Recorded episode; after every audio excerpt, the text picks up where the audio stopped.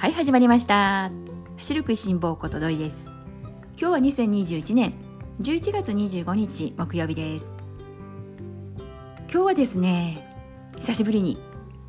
食べること食べ物の話をしていきたいなと思います。その前にですね前回番組の中でお伝えした箱根駅伝10区間が丸分かりこのことについて少しだけお話をさせてください。えーとですね、前回番組の中で第83回第84回の箱根駅伝の動画が上がっているということでね皆さんにご紹介をさせていただきましたがひょっとしたらねこの後また違うのがねアップされるかもというところで前回終わっていたんですけれどもなんとですね新たに第90回2014年の箱根駅伝なんですけれどもこちらがですね新しくアップされていました。このアップ動画もう私はすでに見ているんですけれども今回もですね またまた箱根駅伝ファンの皆さんに見ていただきたいなと思えたので今日ね最初にお伝えしたいなと思ってですねこの第90回優勝したのがですね総合優勝東洋大学ということでこの年の東洋大学ですねメンバーがすごかったです。えー、志田兄弟服部兄弟ということで10区間の間に2組の兄弟。なかなかないことですよね。あこの時かという、えー、私の記憶がまあ蘇ってきたわけなんですけれども、まあ、この優勝したのが東洋でで、まあ、優勝はしなかったんだけれども駒澤もちょっとすごかったということでなんと1区にいきなり中村翔吾選手が出てきてですねわ中村翔吾選手だというふうにね思いましたでこの中村翔吾選手からの2区、えー、村山健太選手へたすきリレーがつながっていったというところもね見どころになってましたよ。そしてですね、えーと、この駒澤ですけれども他にですね、えー、大塚選手。大塚選手といえばねオリンピック男子マラソン代表には一歩及ばずだったんですけれども、まあ、補欠ということでね最後までもしかしたら出ることになるかもしれない。どうなるかわからない。っていうところでね出るか出ないかどうなるかわからなくても準備はしていかなくちゃいけないというところでなかなかですね気持ちの部分で大変な思いをねされていたのではないかなとねこう市民ランナーの端くれとしてもですねそう思うわけですよ。なのでねなんだかこの本当に大塚選手結局ね走ることはなかったんですけれどもなんだかこのマラソン大会の前にですね東京オリンピックの男子マラソンの前に、えー、こう走ることがなくなったっていうことが決まった時にねなんだかこう本当にこうお疲れ様ってこう心から言いたいなと思う選手でした。まあそのね大塚選手の姿も出てきてもうわーっていう感じでびっくりとこの時だったかというねちなみにこの大塚選手1年生大学1年生だったんですけれども、まあ、それがですね90回箱根駅伝の動画に上がっていましたので興味がある方はぜひぜひ見ていただけたらなと思います。このですね箱根駅伝10区間丸分かりなんですけれども多分、えー、今後まだね箱根駅伝まで時間があるので少しずつこうアップされていくかと思います。なんでね次どんな動画が第何回がアップされるのかそのあたりもですね楽しみに見ていきたいなと思ってます。もしねおこれはというのがねまた出てきた時にはこの番組の中でもねちらっと紹介をさせていただければと思ってますので皆さんも楽しみにしていてくださいね。はいそれではですね今日のま本題、えー、最初にも申し上げましたけれども今日は久しぶりに食べ物の話をしていきたいなと思います。今回ねこの食べ物の話をしようかなと思ったのはですね、まあ、今週に入ってから急に寒くなって皆さんどうでしょうか？風邪ひかないように気をつけなきゃなっていう意識が比較的こう強まる時期かなと、まあ、そう思ってですね。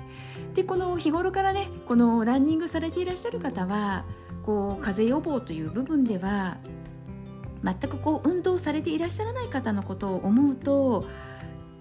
結構ね強く意識されていらっしゃる方が多いかと思います。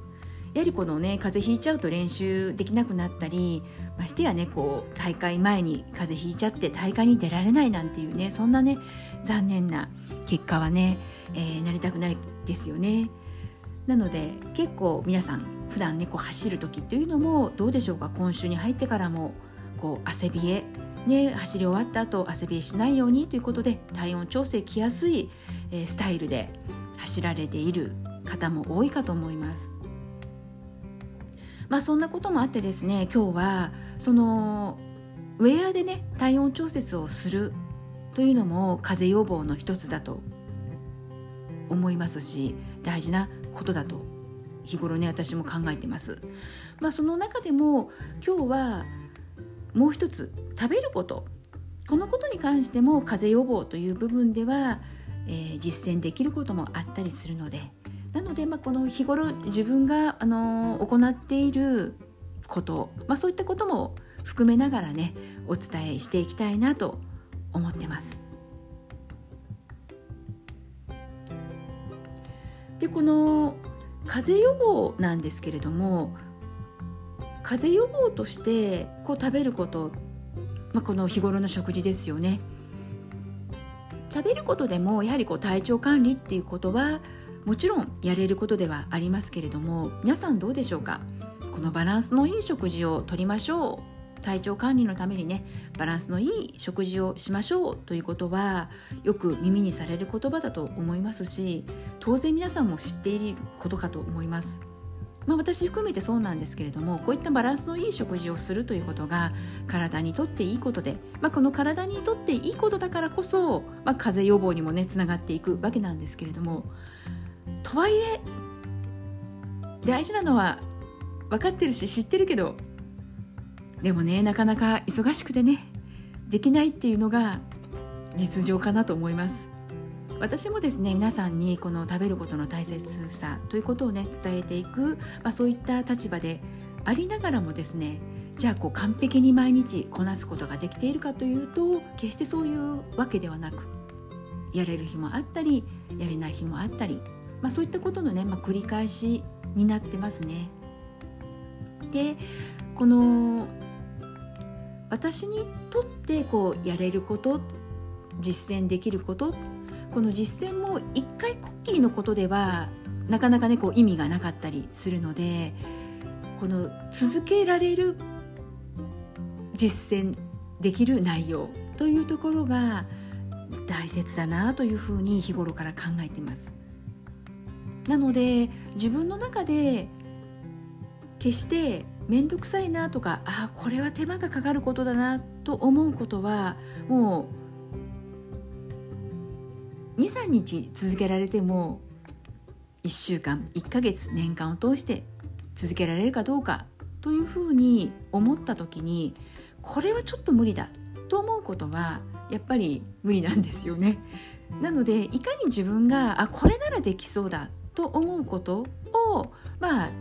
やり続けていく。これではならできるかなと思ったことでもやはり中にはねできないこともあるわけなので。でその中でこうできたことやり続けられていること、まあ、そういったことが、まあ、自分にとってはぴったりな方法だったんだなというところで、まあ、それをねいくつか引き出しを持ってでね今日はじゃあどの引き出しを開けようかな。どれを使っていこうかなっていうのが、まあ、私のちょっとねこうざっくりな言い方にはなってしまいますけれどもこの食事に関しては実践していることになります。で、まあ、今日はですねこの急に寒くなったというところでこう風邪をねひきにくい体にするあのそういったところからいくとですねやはりこの免疫力を上げていく今回あの、まあ、コロナのこともあって結構この免疫力を上げるという言葉もねよく聞かれるようになったかなとも思います。結局食べ物は薬ではないのでこう風邪をひいたからじゃあね栄養の高いバランスのいい食事を今日食べたと言っても明日治るものではなくてなのでこの食べ物は決して薬ではないというところであくまでもこの風邪をひきにくい体づくりをしていく風邪予防、まあ、いわゆるこのそこから発展してこの免疫力を上げていきましょうというところにねえー、つながってはいくわけなんですがじゃあこの免疫力を上げるための食事ってどんな食事どんなことに気をつけたらいいの？どんなことに意識を傾けてね言っていったらいいのかなというところでいくとこの免疫力を上げるということでよく言われるのがですねビタミン A や C になりますね。このビタミンはこのよくねこの栄養素栄養価そういった部分からいくと大事なものだよっていうことは皆さんもねご存知だと思うんですがこのビタミンって決してこのエネルギーに変わるもの要するにこのカロリーよく皆さんもねこの食べ物は何キロカロリーありますよということでカロリーは気にされることあるかと思うんですがこういったビタミンはエネルギーではなくてなのでキロカロリーとして数字に表すことができるものではないんですよね。なので、まあ、潤滑油的なもので車で言うのであればガソリンがですね、まあ、炭水化物やタンパク質や脂肪脂質そういったもので、まあ、いわゆるこれ三大栄養素と言われるものなんですけれども、まあ、そういったものでじゃあその車をね燃費よく性能よくこう力を発揮させるためにはでこうエンジンオイルが必要であったり日頃のメンテナンスがね必要であったり、まあ、そういったねエンジンオイル的な役割をしているのが、まあ、こういったビタミン類になるのかなというところですね。まあ、その中でこのビタミン A っていうとじゃあ具体的にどんなものがあるのかというとですね人参だとかかぼちゃだとかほうれん草だとかいわゆる色の濃い野菜ですね。緑黄色野菜という言葉は聞かれたことね皆さんあるかと思うんですけれどもこの、まあ、緑黄色野菜イコール、まあ、色の濃い野菜と思っていただければいいかと思うんですけれどもなのでね、まあ、トマトももちろんそうですし皆さんもね今色の濃い野菜って何だろうと思った時に頭の中にねこうポッポッとこう浮かんだものそんなお野菜があるかと思うんですけれども多分ですね皆さんの頭の中で思い浮かんだものはご自身が好きな食べ物だったりよく口にされている食べ物かと思うのでそういったものをですねぜひぜひ取り入れていってください。なかなか普段食べていなかったものを体にいいからといってじゃあいきなりねこうコツコツ食べていくことができるかというとなかなかねそういうものでもないかと思うので。例えばピーマンのね苦手な方にピーマンは緑黄色野菜で体にいいから食べましょうって言われてもねってなっちゃいますよね。なので自分が好きな食べ物で色の濃い野菜は何だろうと思った時に頭に浮かんだものそういったものをねこまめに取り入れるようにされるといいかなと思います。そして次にビタミン C なんですけれどもビタミン C、えー、ビタミン C もねよく聞く、えー、言葉だと思いますしサプリメントもねあったりしますよね。なのでこのやっぱりビタミン C っていうとよりなんだかちょっとこう薬に近いイメージ持たれる方もねお見えかと思いますが先ほどね申し上げたようにやっぱり薬ではないので風邪が治るものでもないです。あくまでもね風邪をひかないための予防だったり免疫力を上げていくというところで初めてこうね効果があの期待できるというところでして。そしてまあこのビタミン C っていうとどうでしょうか？皆さんパッと頭に思い浮かぶものは何でしょうか？おそらく皆さん果物かなと思います。ビタミン C はもちろん果物の他にもね野菜もあるんですけれども皆さんが今頭に思い浮かべた果物はどんなものだったでしょうか？野菜であればどんな野菜だったでしょうか？もう果物や野菜にはねこのビタミン C はねこう含まれていますのでただこの取り入れやすい食べやすいっていうところでいくとですね今の時期であれば私が実践していることとしてはですね、まあ、何といってもみかんですね。みかんはね今ねこの秋からまあ冬にかけて旬の果物ということでスーパーなどでもね多く出回っていますしこのみかんのいいところは何といってもですねもう手軽に食べられるこれはあの果物全般に言えるかと思うんですけれどもこうわざわざ剥く必要がないっていう部分ではねあみかんはまあ確かに皮は剥きますけれども手でね剥くことができるじゃないですかね。なので私はよくランニングし終わった後にみかんはねこの時期食べてますね。あと、まあ、果物でビタミン C が多く含まれているものでいくと、えー、最近ねやっとまた顔であの出し始めました。いちごですね。あとはキウイもいいかな。おすすめできるかな。手軽に食べられてでコスパもよくってというところでいくとまあダントツ、まあ、みかんですけれどもまあ引き続いてまあいちごやキウイっていうところも比較的食べやすいかなとも思います。そして野菜なんですけれどもあ野菜の前にですね私がこのランニングの後にみかんをなぜ食べているかというところでいくとこのみかんに含まれる栄養素なんですが疲労回復効果もあるのでそれで私はランニングの後に食べるようにしています。どうせ食べるのであればね少しでも何かこう効果がね得られるタイミングがいいかなというところでなのでこの何を食べるかということも大切ではありますけれどもいつ食べるかというのも実は大事なことにもなってくるので。なので私はみかんはランニングし終わった後にこう家に帰ってきてストレッチなんですが冬場になってくるともう寒いのでそれこそね汗びえしてね風邪ひいてもいけないので家に戻ってきてから室内でやるのでなのでこうみかんの皮を剥きながらこうストレッチ体をねこう伸ばしながら食べながらなんていう風にこう素早くね走り終わった後に取るようにしています。なのでですねこのみかん今の時期はすごくおすすめです。でこのみかんに代わるのが夏場は私はですねトマトですね。トマトはこう甘さがねみかんのようなね甘さはないのでさっぱりと食べられるしあとは何といってもねこのランナーに強い味方であるトマトなのでなのでトマトも。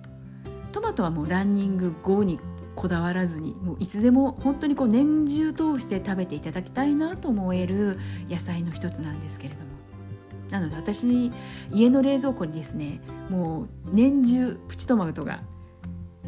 入ってますね。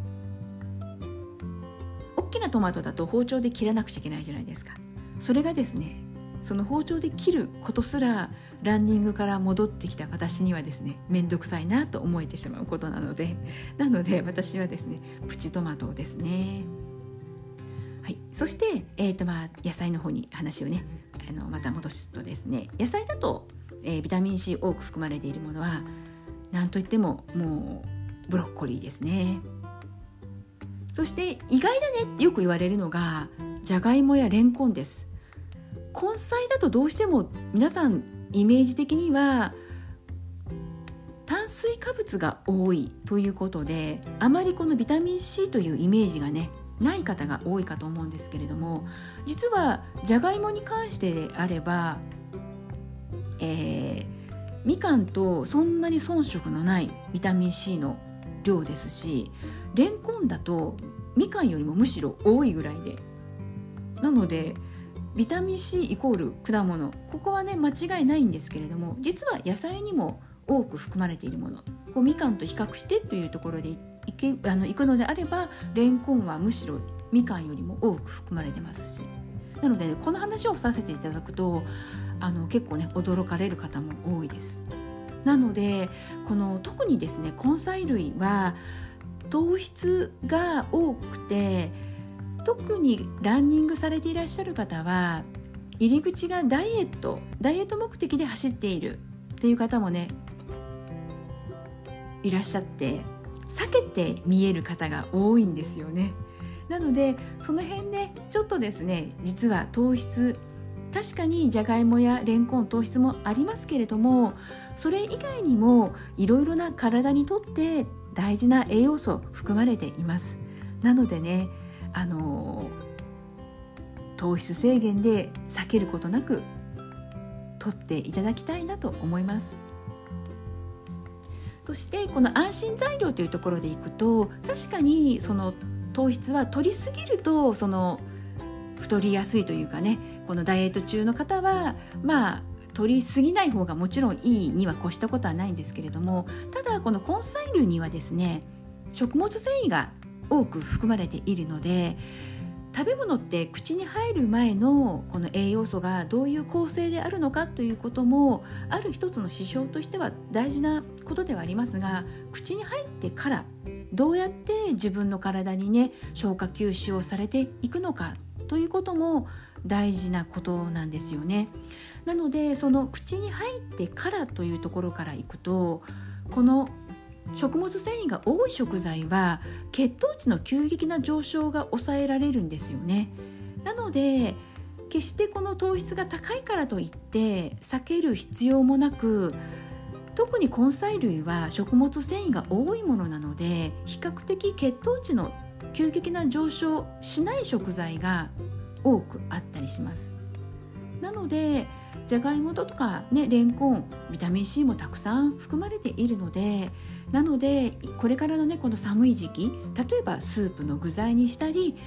お味噌汁の具材にしたりこう温かいねこう食べ物としてね積極的にとっていただいておすすめできる食べ物かなというふうに考えています。はこのじゃがいもやれんこん、まあ、こういった根菜類なんですけれども使う時にですねできるだけこう皮を剥かない。例えばこのれんこんで言うと、えー、どうしても周りにね泥がついた状態でね売っているじゃないですか。なのでこうピーラーなどで皮を剥いてしまう方が多いかと思うんですけれども実はこのれんこん皮の部分にあの抗酸化作用も多く含まれていたりしますからレンコンはもちろんねこう汚れを落とすことは大事ではありますけれども皮を剥く必要は実はなく皮ごとぜひ使っていただきたい食材の一つです。なのでこれまでレンコンわざわざね皮を剥いて使っていたよという方はですねぜひぜひあの皮剥かずに使って食べてみてください。こう食べるにあたって何かこう食感がねこう硬い歯ざあの歯触りがあるかというと全然そういうわけではないのでこう何かこう見た目のねこう色目をこう真っ白にこうして使いたいという時はねあの皮むいた方がいいかもしれませんけれどもまあそうじゃなくってただねこう家で食べるよという分にはもう全然皮付きで食べていただいてむしろその方がねいいかなというねそういうレンコンは食材です。あとこのじゃがいももそうなんですけれどもじゃがいもも皮ごと例えばこうポテトフライドポテトも皮ごとの方がおすすめですしあのこの皮に近い部分って比較的この栄養素も高いくってかつ食物繊維が多かったりするんです。なのでせっかくね食物繊維が多く含まれる食材も皮を剥いてしまうとせっかく多く含まれている食物繊維の量が減ってしまうということになってしまうのでなのでできるだけ皮ごと丸ごと食べるそんなね工夫もされるかといいかなと思いますそして今あのちょっとねフライドポテトの話も出たんですけれども、まあ、ポテトであればねこう皮付きのままがというところでおすすめしたんですけれどももっとこの、えー、ダイエットを気にされていらっしゃる方であればもうフライドポテト揚げないフライドポテトもおすすめですね。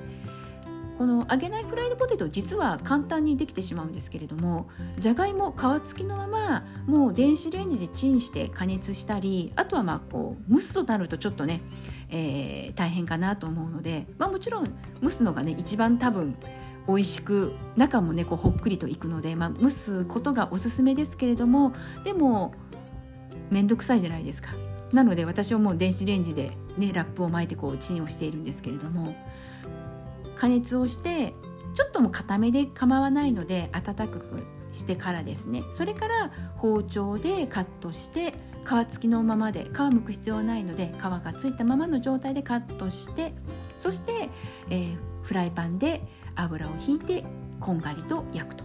そうすると中はですねあのポテト独特なのほっくり感もあってで表面が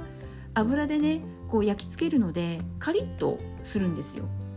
なのでフライドポテトとしても十分美味しく食べることができるのでポテトはねついつい揚げるものというねあの固定概念があるかと思うんですけれども揚げなくても全然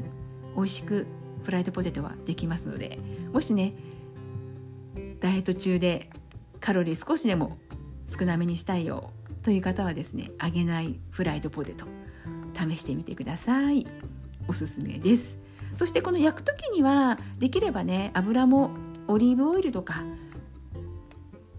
良質な油をね使っていただけるとより健康的かなと思います。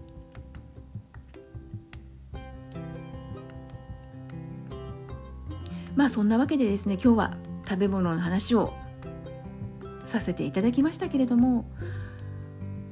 どんなにですね体にいいと言われる食べ物であってもやはり薬ではないだからこそ続けていくことが大事ということで風邪をひいてからね一生懸命食べてもねちょっと遅いよということになってしまうのでなのでですねもうこの食べることっていうのはこう毎日のことだしこう走ることと違って朝昼晩と1日3回チャンスがあるわけです。なので、ね、こう毎食毎食、ね、こう栄養バランスを気にしてとかそんなことをやっぱりなかなかねやっていられないよっていうところがねあるかと思いますのでなので無理のない範囲で例えば1日何かしら1食食べる時にちょっとだけこう意識してみる。まずはねそこから始めるというのもいいと思いますしその中で自分にあこれならできるっていうことが一つずつね増えていって、まあ、そういうね引き出しが増えていくと応用もしていきやすいかと思いますのでなのでね長い目で見ていただきながらこの食べること走ることとね結構ね似ているんですよねそういった部分からいくと。なのでね、走ることもそうだと思いますけれども今日一日がむしゃらに走って頑張ったからといって翌日パッとこう成果が出るものじゃなくってやっぱりもう何ヶ月も下手したらね1年こう頑張ってやっとこう成果がね結果として現れるものじゃないですか。食べ物もやはり一緒で一日ねこう栄養のあるものを食べたからといって